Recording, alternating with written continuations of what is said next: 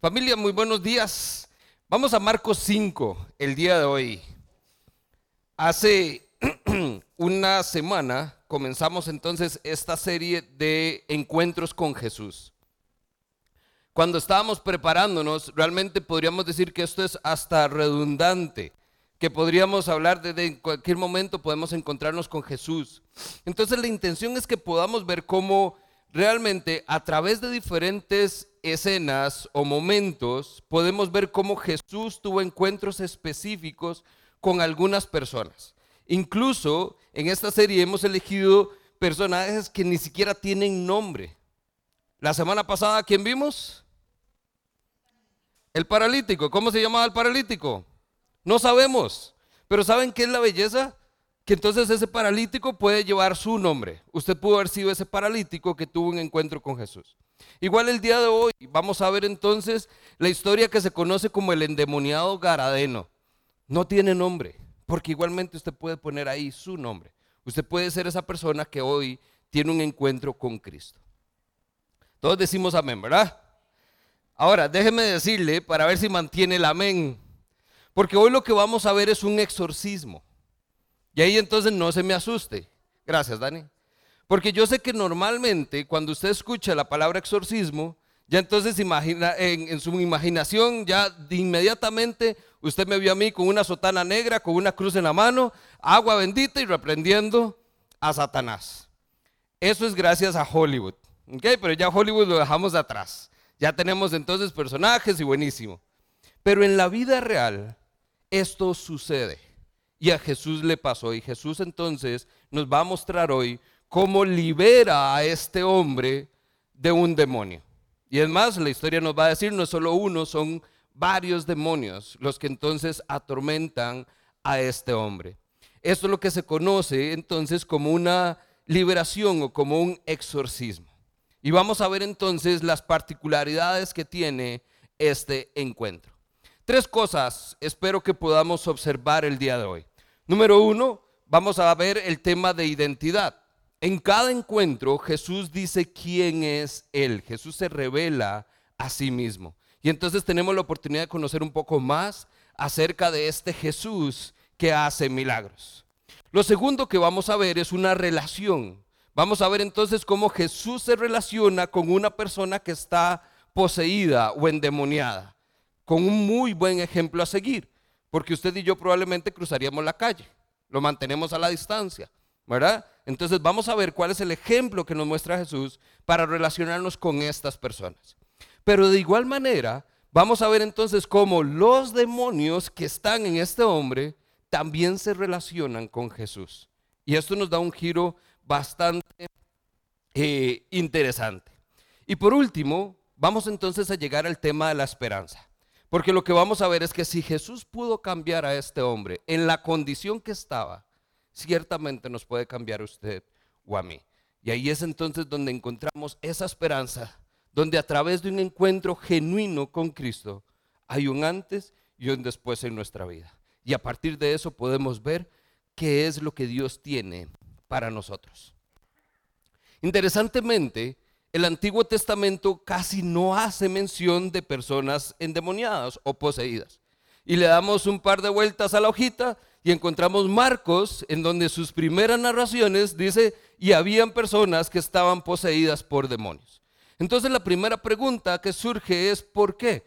Porque esto como que aparece de la nada, de un momento a otro ahora hay personas poseídas por demonios, por espíritus malignos. La respuesta simple es que entonces Jesús ya está con nosotros. Y hay una promesa de que algún día vendría Dios y aplastaría la cabeza, la simiente del diablo. Hay una promesa donde ya Dios va a conquistar la muerte para siempre y los va a vencer. Y va a tomar a Satanás y a sus demonios y los va a mandar a algo que se conoce como el abismo. Eso es promesa y eso se sabe que va a suceder. El que entonces Jesús esté aquí, para los demonios significa, ok, preparémonos porque entonces hay que hacerle frente a esto. Nosotros tenemos que prepararnos porque entonces esa lucha de los demonios contra su destino fatal no la van a dar a dejar pasar, perdón, tan fácilmente. Por eso es que inmediatamente los evangelios comenzamos a ver que esto es algo más frecuente encontrar. Ahora, la otra pregunta que también podría surgir es, bueno, si eso se dio en los evangelios, ¿por qué entonces ya no lo vemos en estos días? Y yo me atrevería a decir que sí lo vemos, solo que no tan frecuente. ¿Por qué? Porque vea que entonces eso sería un desperdicio de recursos de Satanás. Me explico. Si en este momento tuviéramos a alguien aquí y comienza a ser feo, comienza a levantarse, comienza a manifestarse demoníacamente, sabríamos quién es, ¿cierto? Es demasiado obvio. No le sirve a Satanás y él lo sabe. ¿Cuál es la artimaña del demonio en este momento? Sutil. Pasar desapercibido. No es una manifestación pública donde todo el mundo sabe que Él está presente. Es más bien, sigue estando entre nosotros, pero camuflado vestido de lobo. Perdón, el lobo vestido de oveja. ¿Para qué? Para que entonces sutilmente comienzan las palabritas, los engaños, las mentiras. Entonces sí hay manifestaciones demoníacas todavía en estos tiempos. Solo que no es la manera en que lo vamos a ver obrar, porque tiene otra que pareciera ser es más efectiva y lo está logrando. Y tenemos entonces infiltraciones de Satanás obrando aún dentro de la iglesia y comenzando a carcomer y a traer todo abajo. Ahí es entonces donde esto es relevante para nosotros.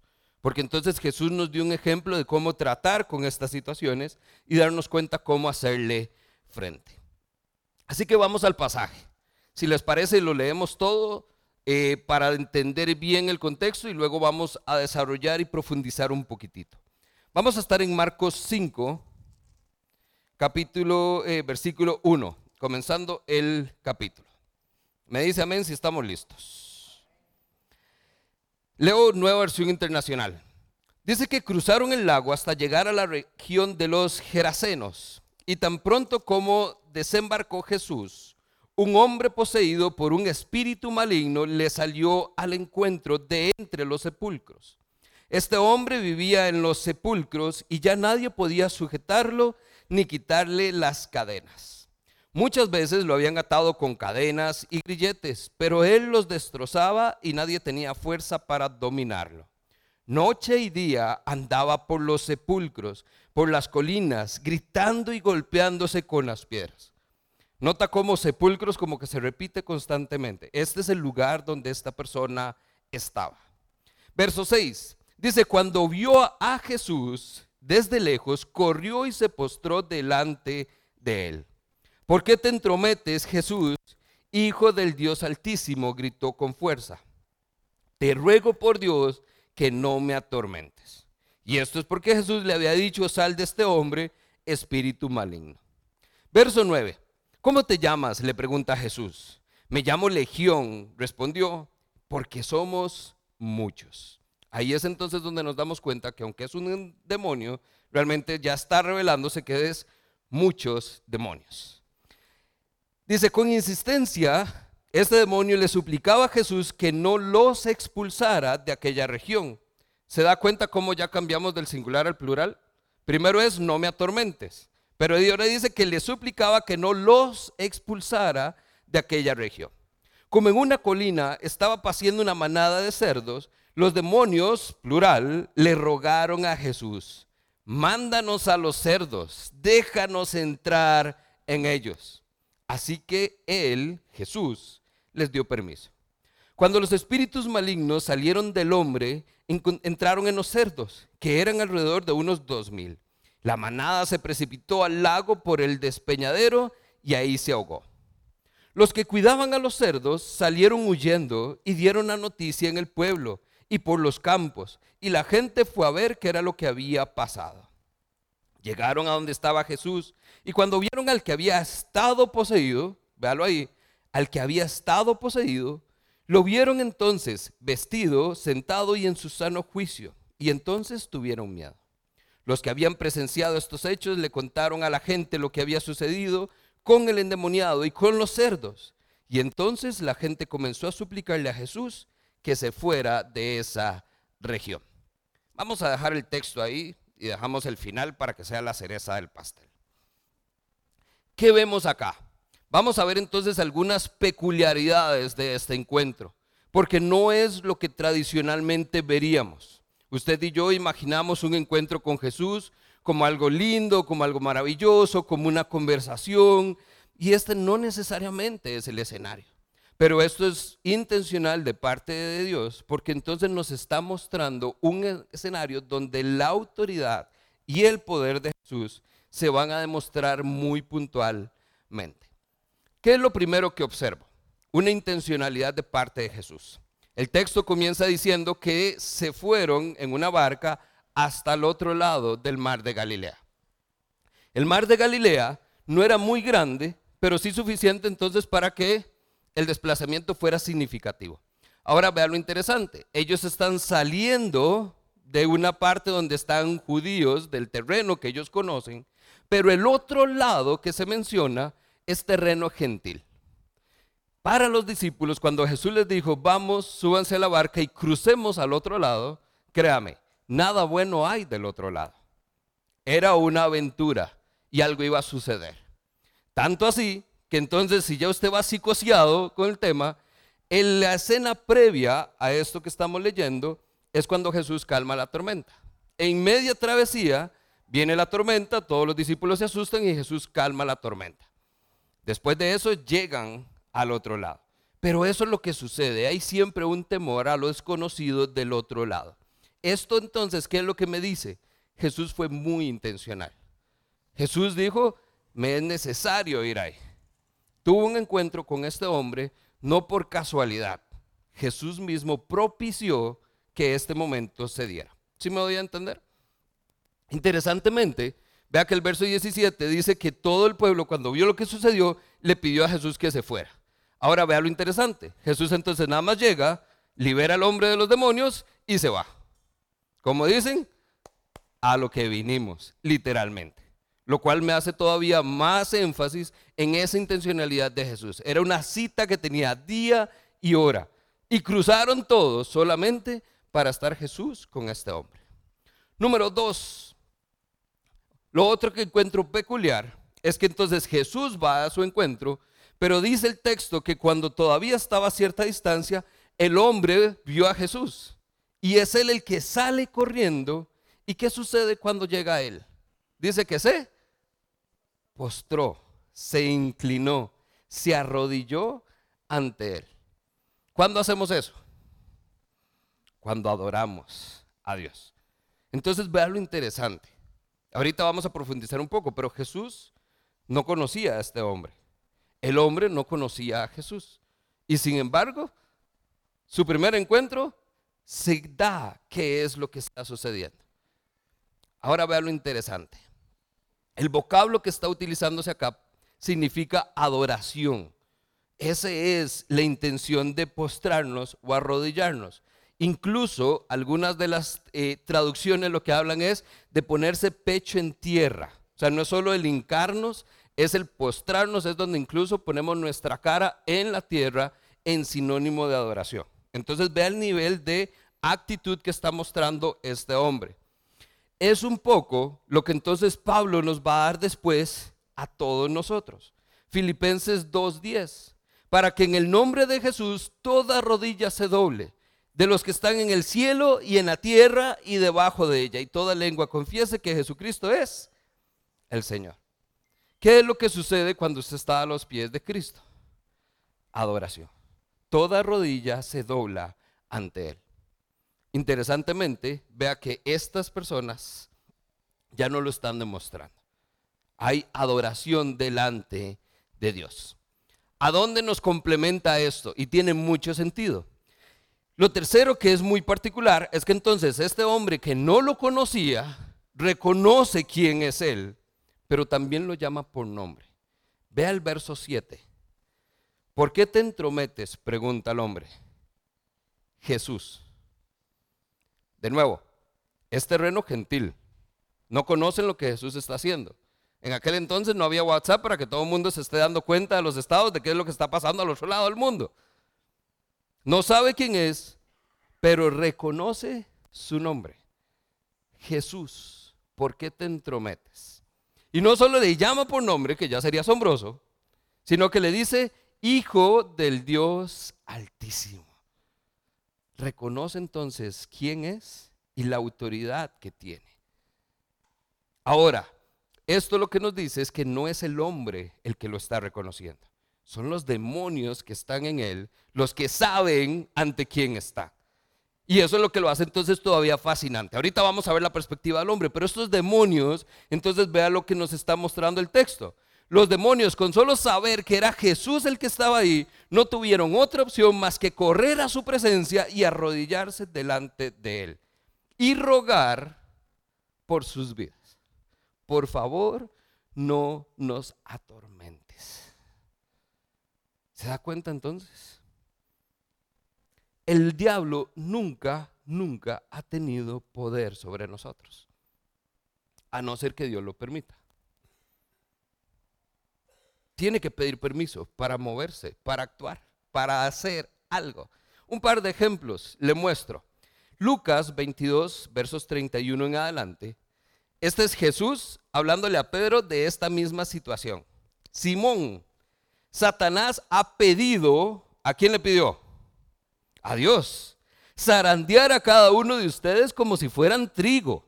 Pero yo he rogado en oración por ti, Simón, para que tu fe no falle.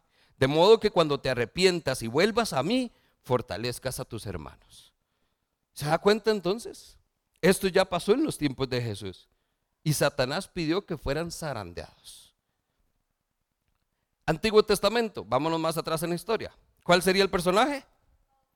Job. Ya usted conoce la historia quizás, es una historia muy conocida. La respuesta, esto es Job capítulo 1. La respuesta está en el verso 12. Entonces el Señor le respondió a Satanás, ahí está Job, haz con él lo que quieras y con todas sus riquezas, pero te prohíbo que a él le hagas daño. ¿Qué perdió Job? Todo. Pero a él no le pasó nada. ¿Por qué? Porque entonces, diablo, ¿qué pudo hacer? Lo que Dios le permitió que hiciera. Perdió sus riquezas, perdió todo lo que eran posesiones, pero a él te prohíbo que lo toques. ¿Se da cuenta entonces cómo nuestro temor muchas veces es infundado? Vea que ya solo de hablar de un demonio, ya usted comienza a sudar y usted comienza, hoy estamos de día, entonces es más fácil. Pero ayer de noche, cuando usted ya sale usted dice, uy, demonio, santo Dios. Y con eso vamos para la casa. ¿Por qué? Porque nos sigue dando miedo. Pero ese miedo, familia, es infundamentado. Porque Dios tiene poder sobre nuestra vida, no Satanás. Por eso es que entonces nuestra identidad tiene que estar arraigada en Cristo. Por eso el tener un encuentro personal con Dios a través de su Hijo Jesús es indispensable. Porque eso me va a dar mi garantía de dónde estoy, a quién tengo. A quién tengo, perdón. No deje que Satanás siga obrando con sus mentiras. Ponga su fe y confianza en Dios. Lo segundo que podemos observar acá entonces son los personajes. Así como de peculiar es el encuentro, interesantemente también son los personajes que giran alrededor de él. Y son varios. La semana pasada Moisés nos presentaba al paralítico, pero vimos que entonces el encuentro con Jesús gira también alrededor de otros personajes. Sus amigos que tuvieron una eh, o jugaron un papel muy importante, los fariseos que estuvieron ahí, ¿verdad? Y el pueblo en general. Pues igualmente va a suceder acá. Empecemos entonces con los demonios, ya que estamos hablando de ellos. El verso 9 dice que este demonio se llama legión, pero él mismo dice porque somos muchos. Entonces esa legión son muchos demonios, muchos a la vez. La respuesta aquí nos indica la profundidad de la miseria que estaba este endemoniado, no tanto la cantidad exacta. ¿A qué me refiero? En el tiempo de Roma, en esos momentos, una legión era aproximadamente seis mil soldados. Lo cual entonces inmediatamente puede hacer pensar, este pobre hombre tenía seis mil demonios ahí metidos. Puede ser, no necesariamente.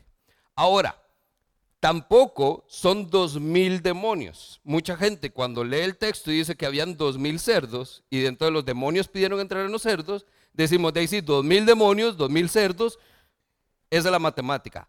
No necesariamente tampoco. ¿A qué voy? Vea lo que dice Mateo 12, 43 en adelante. Note entonces la importancia de un espíritu solamente en una persona. 43 dice, cuando un espíritu maligno sale de una persona, va al desierto en busca de descanso, pero obviamente no lo encuentra. Entonces dice, volveré a la persona de la cual yo salí, de modo que regresa y encuentra su antigua casa barrida y en orden. Entonces, el espíritu maligno sale y busca a otros siete espíritus malignos, pero son más malignos que él. Y todos ellos entran en la persona y viven allí.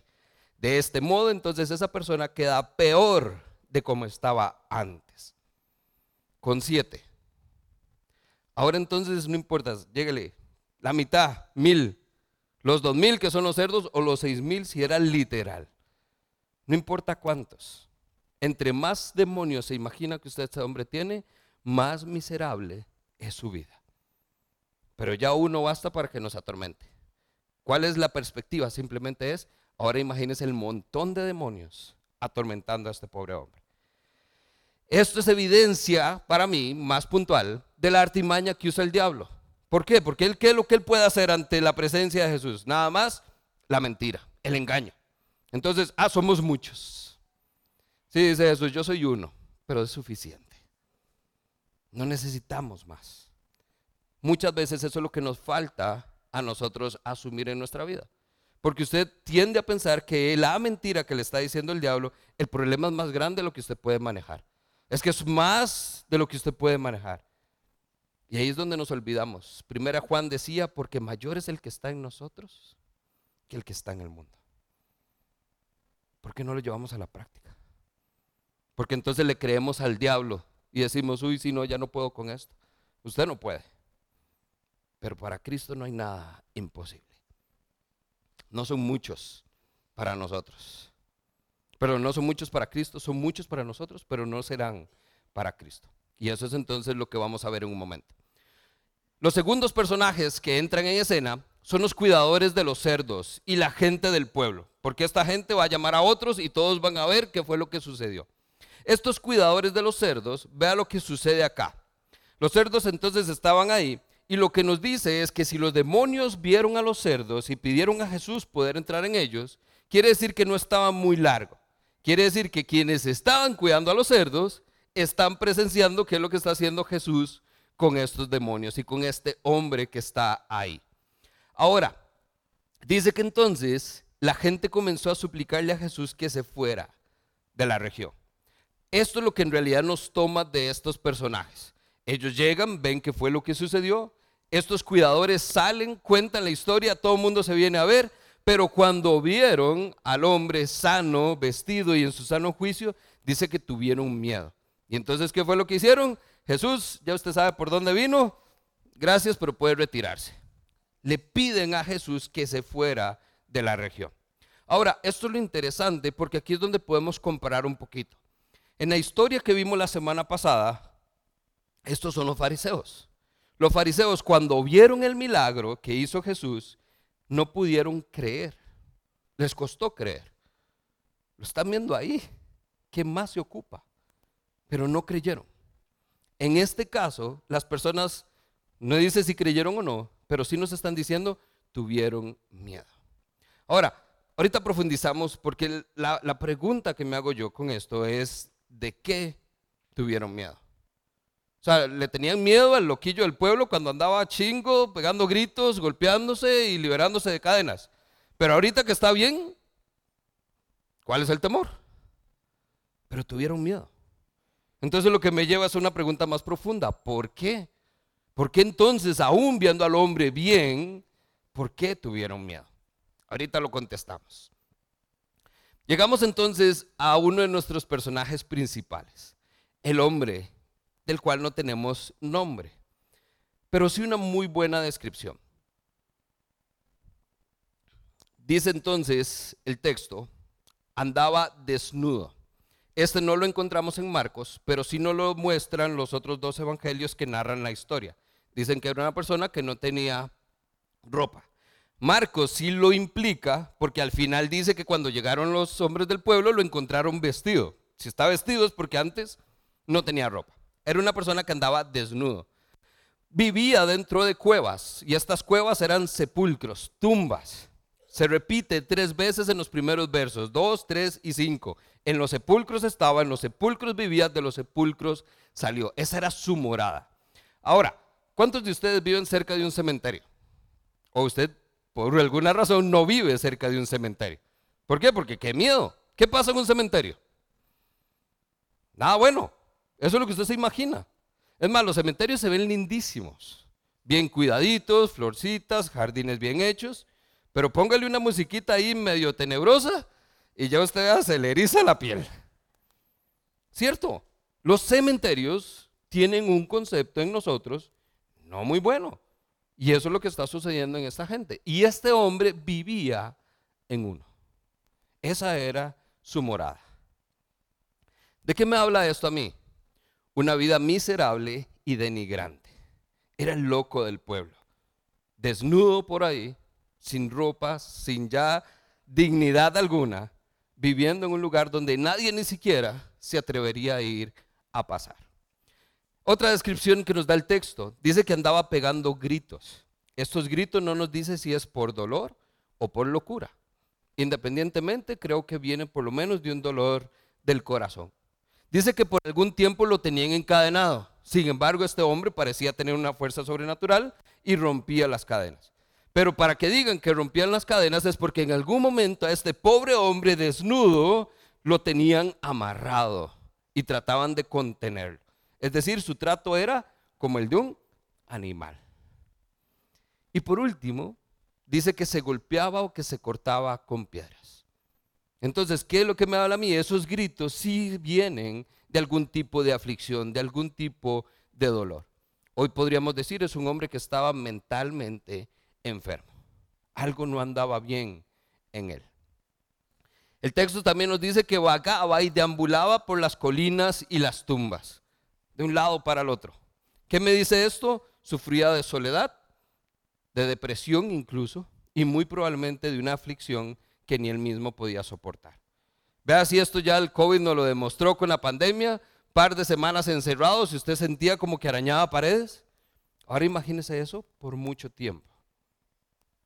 Y último, y no, no, lo menospreciamos, el texto lo que dice es que este hombre estaba poseído por un espíritu maligno. Estaba poseído.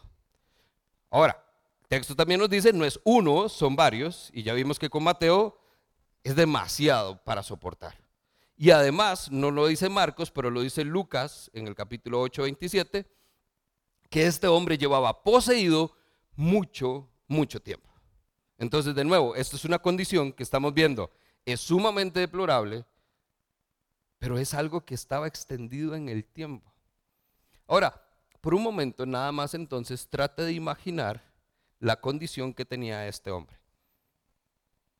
Enfermo, solo, deprimido, desnudo, nadie lo quería, nadie lo volvía a ver, nadie tenía nada que ver con él, completamente apartado de la sociedad, su mente no le ayuda para nada, ahí es donde literalmente usted y yo estaríamos, Señor, apiádese de nosotros y que la muerte llegue pronto. Porque no hay otra opción. Y esto es lo que pone realmente en la mesa el escenario para un milagro de parte de Jesús. Porque el hombre está a la merced del pueblo. Y el pueblo ya dijo, nada que hacer. Nada que hacer. Pero ahí es donde Dios dice, yo sí puedo hacerlo todavía. Cuando humanamente todo es imposible, Jesús viene y dice, denme dos minutos y les voy a demostrar mi autoridad y mi poder. ¿Qué quiero mostrarles también? De algo puedo estar seguro. Este hombre no comenzó así. Este hombre no nació así. Este hombre en algún momento estuvo como usted y como yo. Riéndose en algún lado, disfrutando con su familia, con sus amigos, pero hoy su vida es sumamente miserable. No hay valor y lo único que hay es oscuridad y, ¿por qué no?, muerte. El contraste se da y es la magnitud del poder que Jesús puede mostrar. Vea lo que dice el verso 15. Cuando entonces Jesús hace lo que hace y lo sabe hacer bien, Dice que todos fueron a buscar al pueblo y les contaron qué era lo que había hecho Jesús con este hombre y además con los cerdos. Atinadamente le dieron la responsabilidad de lo que pasó con los cerdos a Jesús. Jesús demostró su poder. El verso 15 entonces dice, y cuando vieron al que estaba poseído por la legión de demonios, sentado, vestido y en su sano juicio. El hombre pasaba encadenado, no podían dominarlo, gritaba en todo tiempo. Pasaba entonces rompiendo cadenas, se golpeaba con piedras. Era un hombre desquiciado, endemoniado y atormentado. No tenía ropa y ahora el texto dice está sentado, vestido y en su sano juicio. Literalmente, otra persona. Lo cual causaría asombro, pero en este caso dice, tuvieron miedo. Interesante. ¿Con qué me quedo yo? El que había estado poseído. Esta es una etiqueta que ciertamente el hombre no se iba a llegar a quitar. Todo el mundo se iba a referir por él, no tenemos el nombre. ¿Qué es la única referencia? Ah, este es, ah, el que había estado poseído. Esa sería una etiqueta que lo acompañaría el resto de su vida. Y muy intencionalmente, creo yo, esta vez, también de parte de Jesús. ¿Por qué? La historia comienza narrando dice, y un hombre que estaba poseído, y vean lo interesante, estaba poseído. Lo podemos atestiguar, ¿cierto? Hay hechos concretos. La gente decía, sí, andaba desnudo, pegaba gritos, se golpeaba, lo amarramos, se soltaba, lo expulsamos, ahí seguía andando, no podíamos hacer nada con él. Hechos comprobados. Y termina de la misma manera, solo que la oración tiene otro sentido. Y el que estaba poseído tiempo pasado el verbo ya no, ya no lo está. Ahora está vestido, sentado y en su sano juicio. ¿Se da cuenta entonces cómo esto cambia para siempre? La cordura de este hombre fue la evidencia del poder de Jesús para cambiar y transformar la vida de una persona. Y ahí es donde nosotros decimos, amén. Porque muchos de nosotros necesitamos que eso sea lo que pase. En algunos casos no todos tenemos una historia de eh, conversión a ese nivel, pero es lo mismo que yo podría decirles. Ustedes me conocen a mí y yo podría contarles cosas que hice de las que no estoy orgulloso y no tiene mayor implicaciones. Pero si ustedes me hubieran conocido antes de conocer a Cristo, a como yo era, a como yo caminaba, ahí sí es donde usted dice, suave un momento, pero este no era el que estaba poseído. Este no era el que andaba desnudo, caminando por las calles, pegando gritos. Y nosotros diríamos sí. ¿Y qué pasó?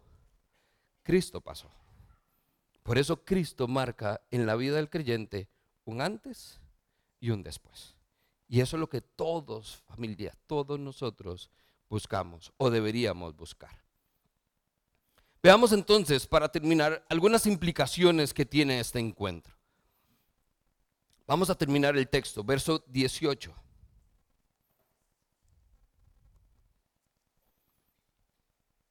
Antes de ir a esto, ¿por qué le digo yo las implicaciones? Usted tendría a pensar que haría lo mismo que este hombre nos va a mostrar.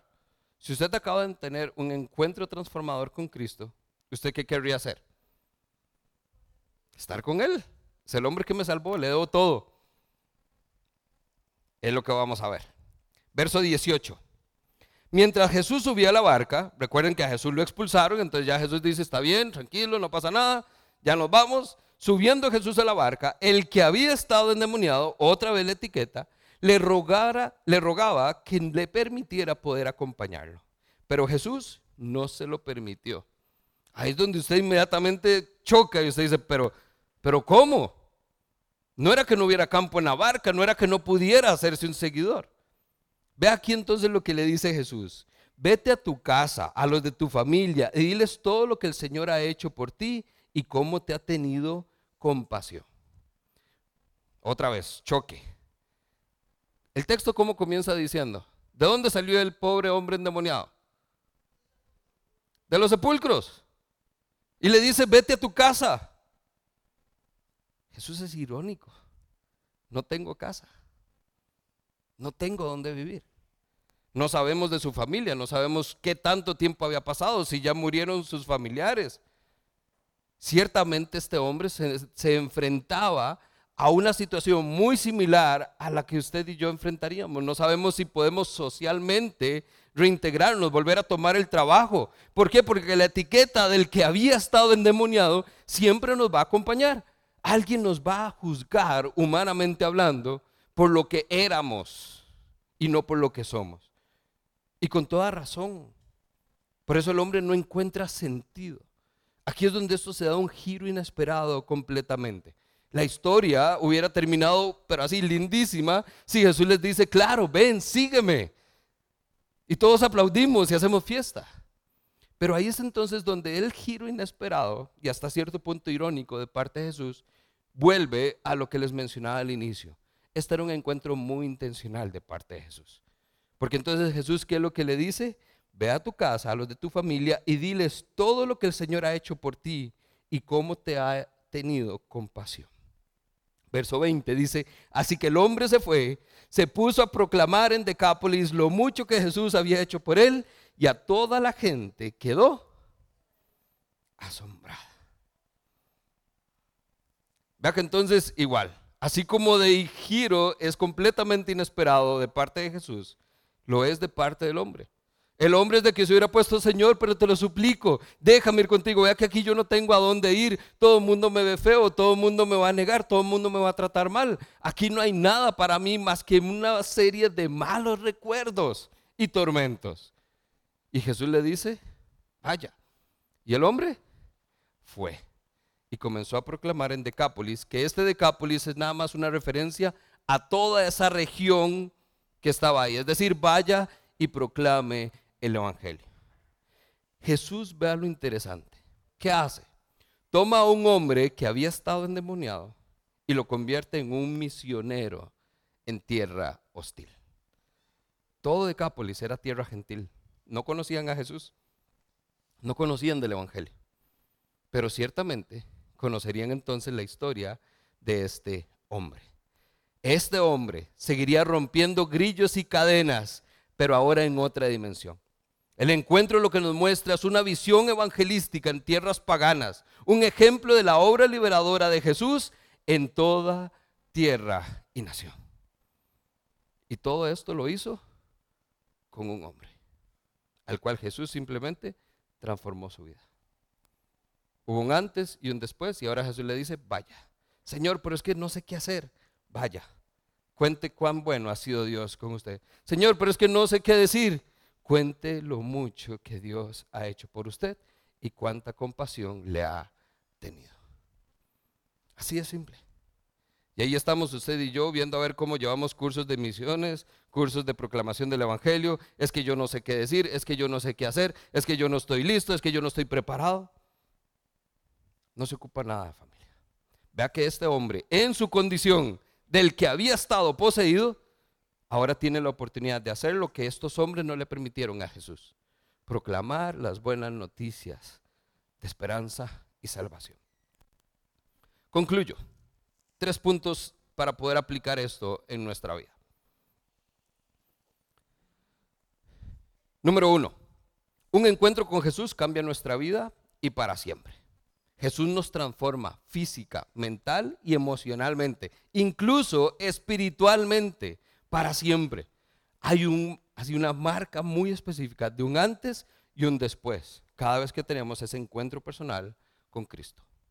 Número dos, para Dios no hay nada imposible. Y esto nos lo está demostrando. ¿Qué había por hacer por el hombre? Nada.